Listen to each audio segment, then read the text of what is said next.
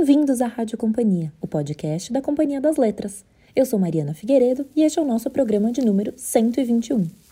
E hoje falaremos sobre um tema inédito por aqui, a gastronomia. Sim, o selo Companhia de Mesa inaugura sua primeira série de dois episódios dedicada a uma escritora pela qual temos muito carinho, a Nina Horta. Seja muito bem-vindo à nossa cozinha, sinta-se à vontade e bom apetite!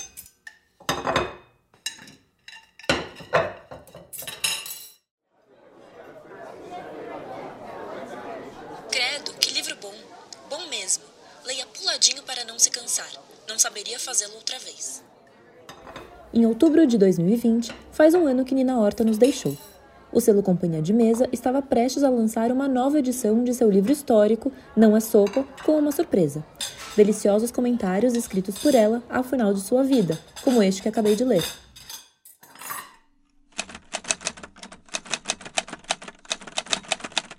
Publicado em 1994, há mais de 25 anos, o livro continua atual.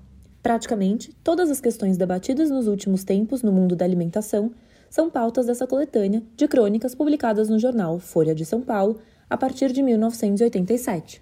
Mas cuidado, não se trata de um livro de receitas. É um livro sobre pessoas, lugares, manias, modas e costumes.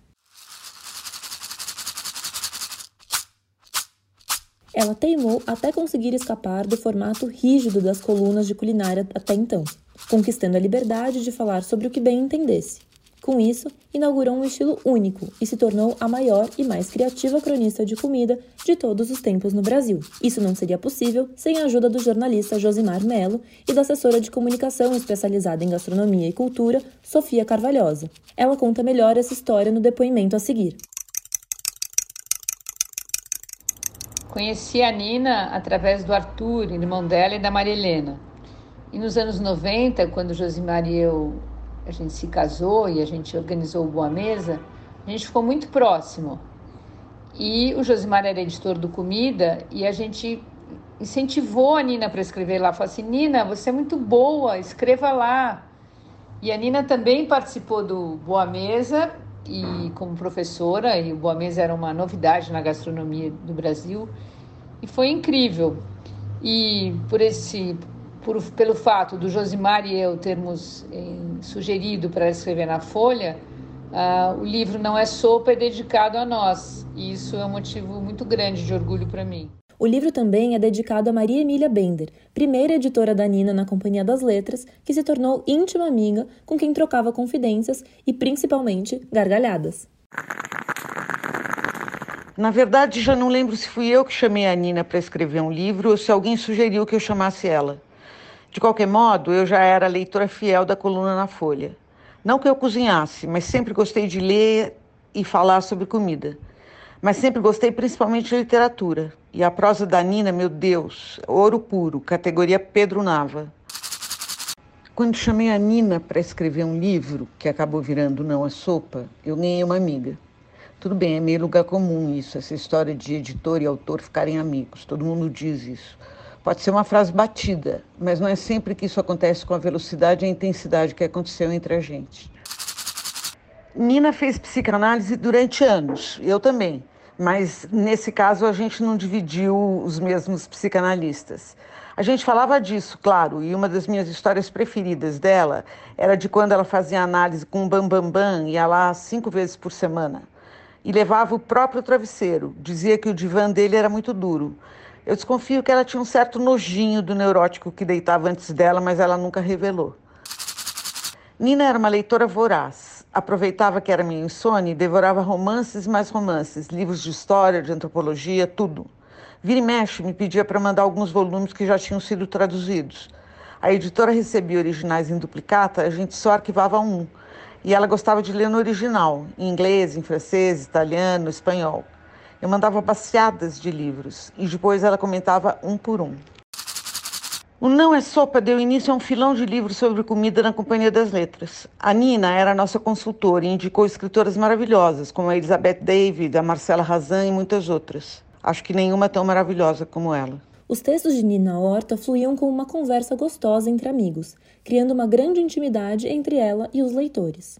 A cronista ocupou, assim, a lacuna de contemplar as pessoas que gostavam de comer, de viajar para comer, de ler e falar sobre comida, sem impor a elas a obrigação de cozinhar bem. Com comparações divertidas, Nina questionava as obrigações em torno das receitas. Se nos programas de entrevista não apareciam médicos que simulavam uma operação de fígado, por que cozinheiros teriam que cozinhar? Na TV, rádio, revistas, tem que estar atento. Frigideira na mão, flambando bananas. Um horror. Para quem ainda não a conhece, Nina nasceu em Minas Gerais, esteve no Rio de Janeiro, mas passou praticamente toda a sua vida em São Paulo. Por cerca de 30 anos, foi banqueteira do extinto e clássico Buffet Ginger, responsável por parte das festas mais badaladas da cidade. Em 2015, lançou o livro O Frango Ensopado da Sua Mãe, também pela Companhia das Letras. Leitora voraz, especialmente de romances, dizia se expressar melhor na escrita do que na fala. Estava sempre disposta a aprender e conversar com as pessoas para descobrir o que gostavam de comer. Para dar um exemplo, em Paraty, onde passou muitas férias, ia de ilha em ilha, de pescador em pescador, perguntando que peixinho era aquele ali e qual era o melhor modo de prepará-lo. A resposta era sempre a mesma: robalinho? Frito. Paraty? Frito. Tainha? Frito. E brincou em uma de suas crônicas: O pessoal não gosta de comentar o que come, disfarça, que diabos quer essa mulher? Essa mulher gostava de fazer amizades. Uma vez se afeiçoou a um motorista indiano em Nova York que a levou para almoçar e conhecer um naco de seu país. Vão-lhe Indians, explicou. Então foi parar numa casa que, segundo ela, parecia uma caixa de especiarias pegando fogo de tantos temperos como garam masala, amêndoas e nozes assadas. E assim descobria lugares, raízes e sabores autênticos. Neste depoimento, sua neta Laura Horta comenta sobre sua enorme curiosidade. Ela era muito, muito curiosa e esperta. Lia tudo sobre tudo. Então os livros iam chegando, chegando, chegando e ocupando a casa toda. Ela sabia também como fisgar e atiçar a curiosidade dos outros como ninguém. Acho que isso, junto com o amor pela educação que ela tinha, dava um resultado bem mágico. Umas das minhas memórias de infância mais queridas são de quando ela me levava para a hortinha que tinha no quintal de casa. A gente lá escolheu o que ia comer, a gente ia escolher as ervinhas. E tinha de tudo. Tinha manjericão, salsinha, salve, alecrim. E ela cortava o pão em quadradinhos bem pequenininhos, colocava manteiga e a gente, uma a uma, colocava uma folhinha de cada ervinha em cada quadradinho. E assim eu ia sentindo, cheirando, comendo e aprendendo. Era muito, muito bacana. Eu lembro disso muito bem. E assim, eu espero poder fazer isso para os meus netos um dia. A outra neta, Úrsula Trancoso, também lembra das memórias de brincadeiras que envolviam comida e aprendizado.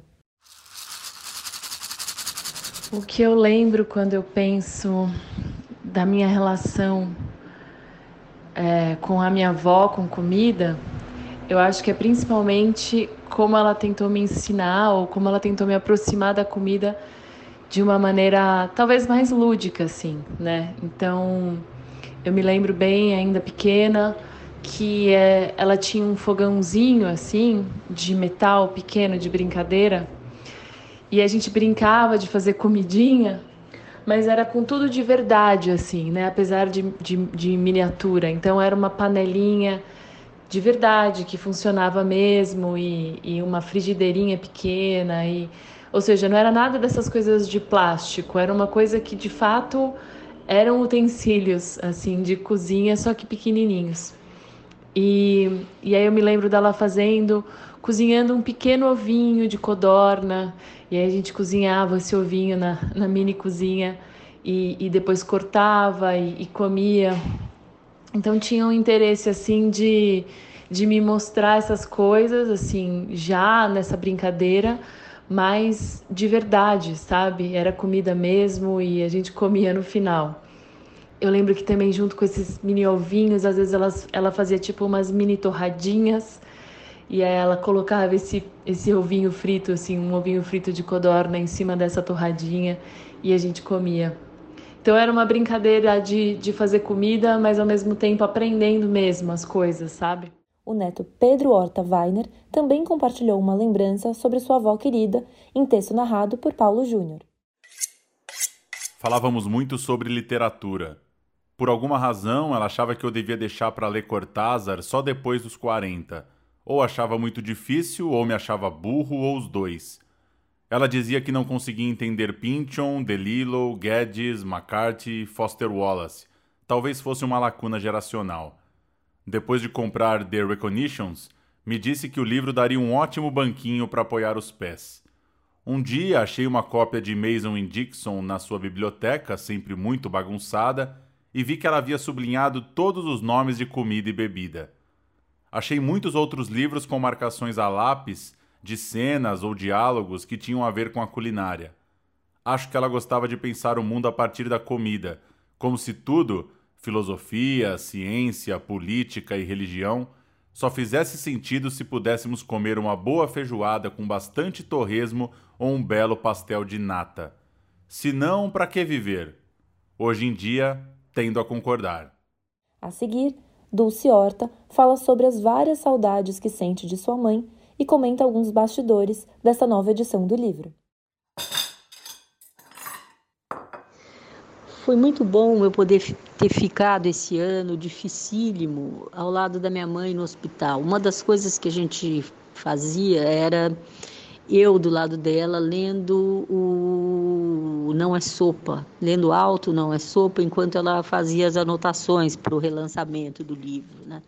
Foi engraçado a gente lembrar das viagens, das pessoas, das comidas, aquela vontade de comer tudo outra vez, viajar tudo de novo e lembrar de coisas gostosas. Uh, tipo o seminário de comidas em extinção em Oxford, que tinha cada coisa, cada gosto que a gente não sabia nem identificar o que era. Uh, depois, na madrugada do mercado de peixes em Veneza, com mini polvos, assim, uma coisa que eu nunca tinha visto, baciadas de polvos minúsculos e vieiras gigantes que ela comprou um monte e fez o cozinheiro uh, fazer uma receita e depois pegou as conchas e colocou todas na banheira do hotel lá com sabão para a gente trazer para o Brasil. Quando meu pai entrou no banheiro, a cara de horror dele, assim, um susto. Mas depois tudo bem, porque ele sempre achava tudo lindo, sempre concordava com ela. Teve também, ah, teve um passeio sem fim pelas ruas de Londres à noite, com a gente totalmente perdida, porque eu sou desorientada e, e ela também, na verdade eu mais ainda. É porque tinha tido o convite de um novo chefe que tinha prometido fazer um bacalhau com molho de carne assada, molho de carne de panela, que no fim demorou, mas foi, eu acho que até hoje a melhor comida da vida. Teve também Paraty, né, a vida inteira, onde a gente passava fim de semana, férias e passeios deliciosos, dormindo no barco, o sítio maravilhoso, cheio de galinha da Angola, horta. Quer dizer, eu acho que em Paraty ela esgotou todas as comidas de mar e terra. E assim, muitas saudades de uma mãe que era carinhosa, inteligente, exigente, doida, muito engraçada.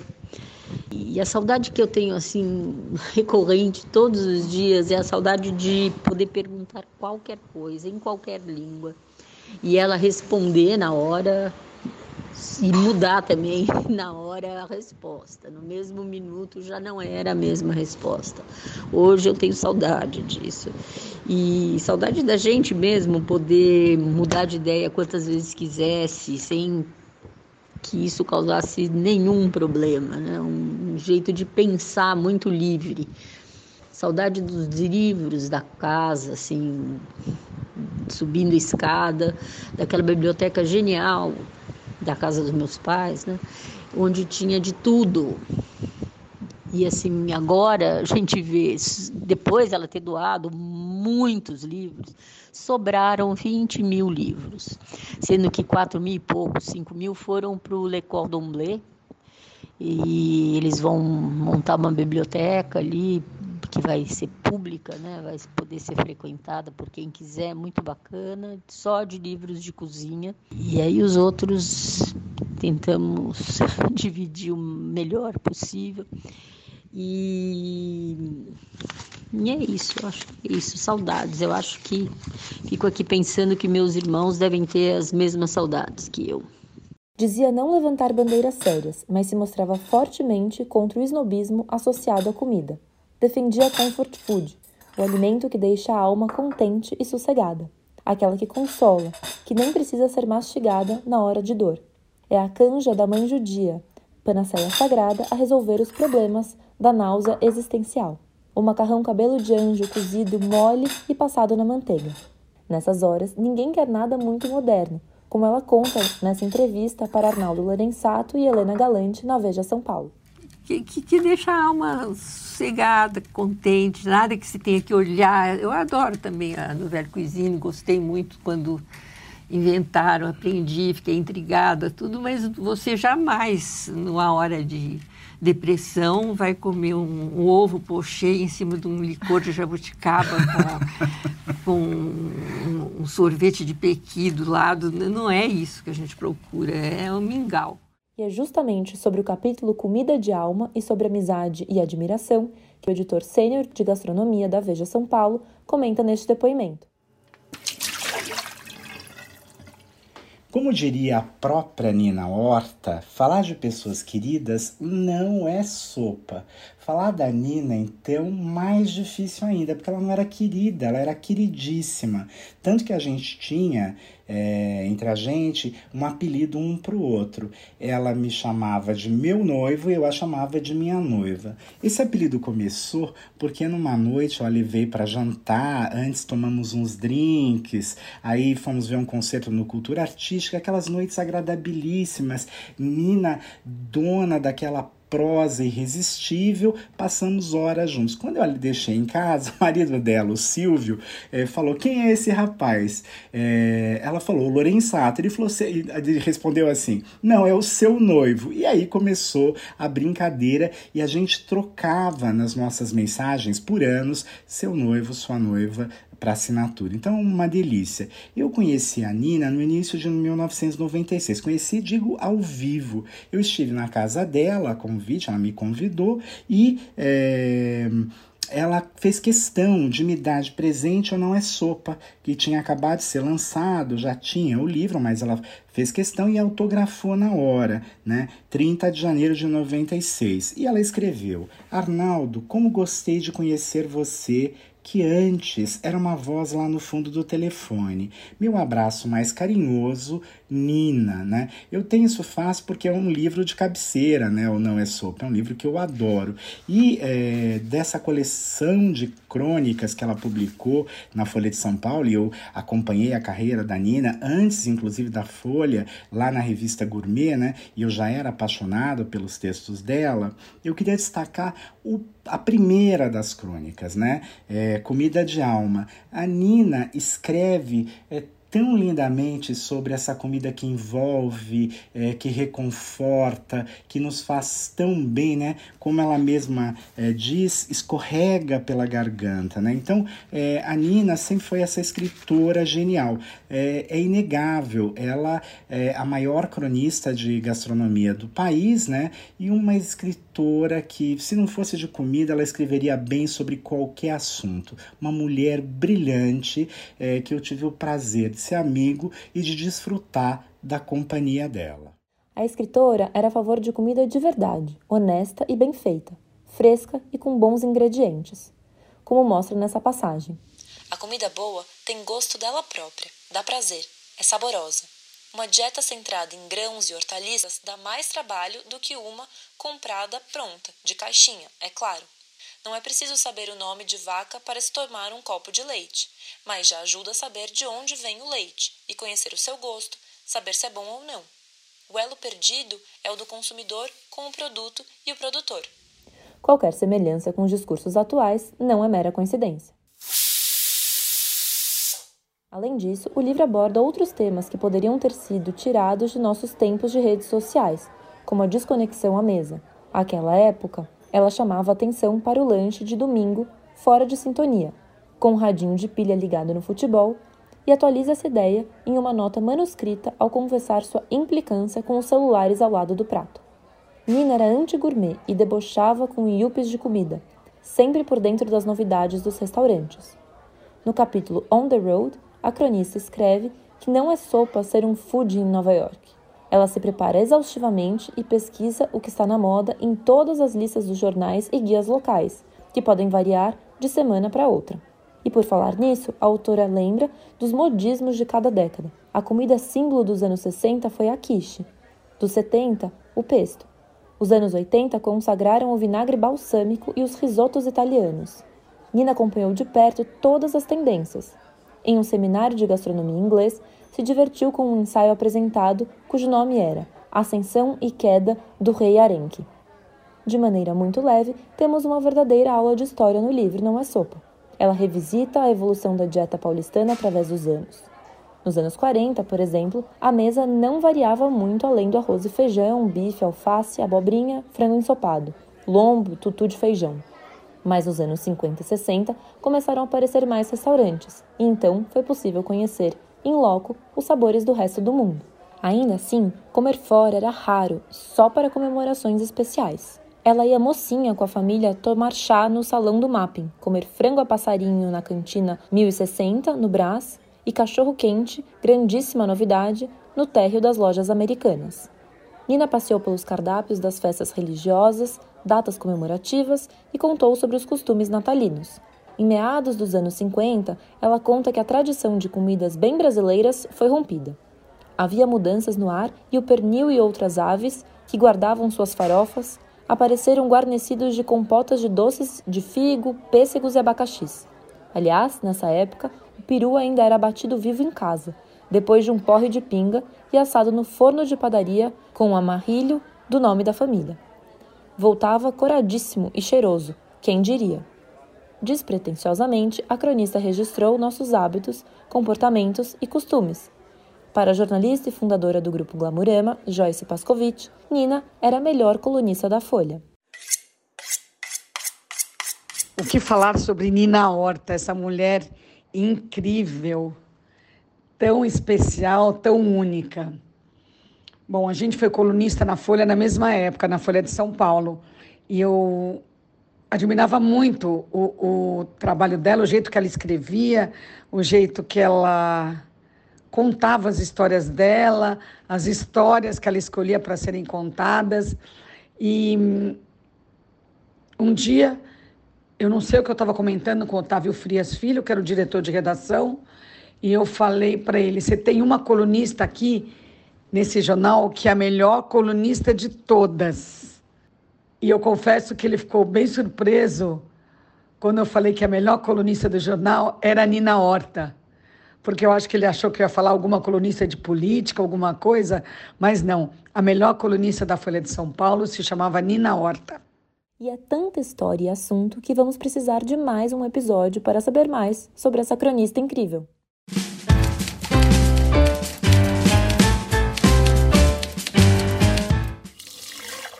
E essa edição da Rádio Companhia termina por aqui. Acompanhe a Rádio Companhia no seu tocador de podcasts preferido até o próximo programa. Tchau!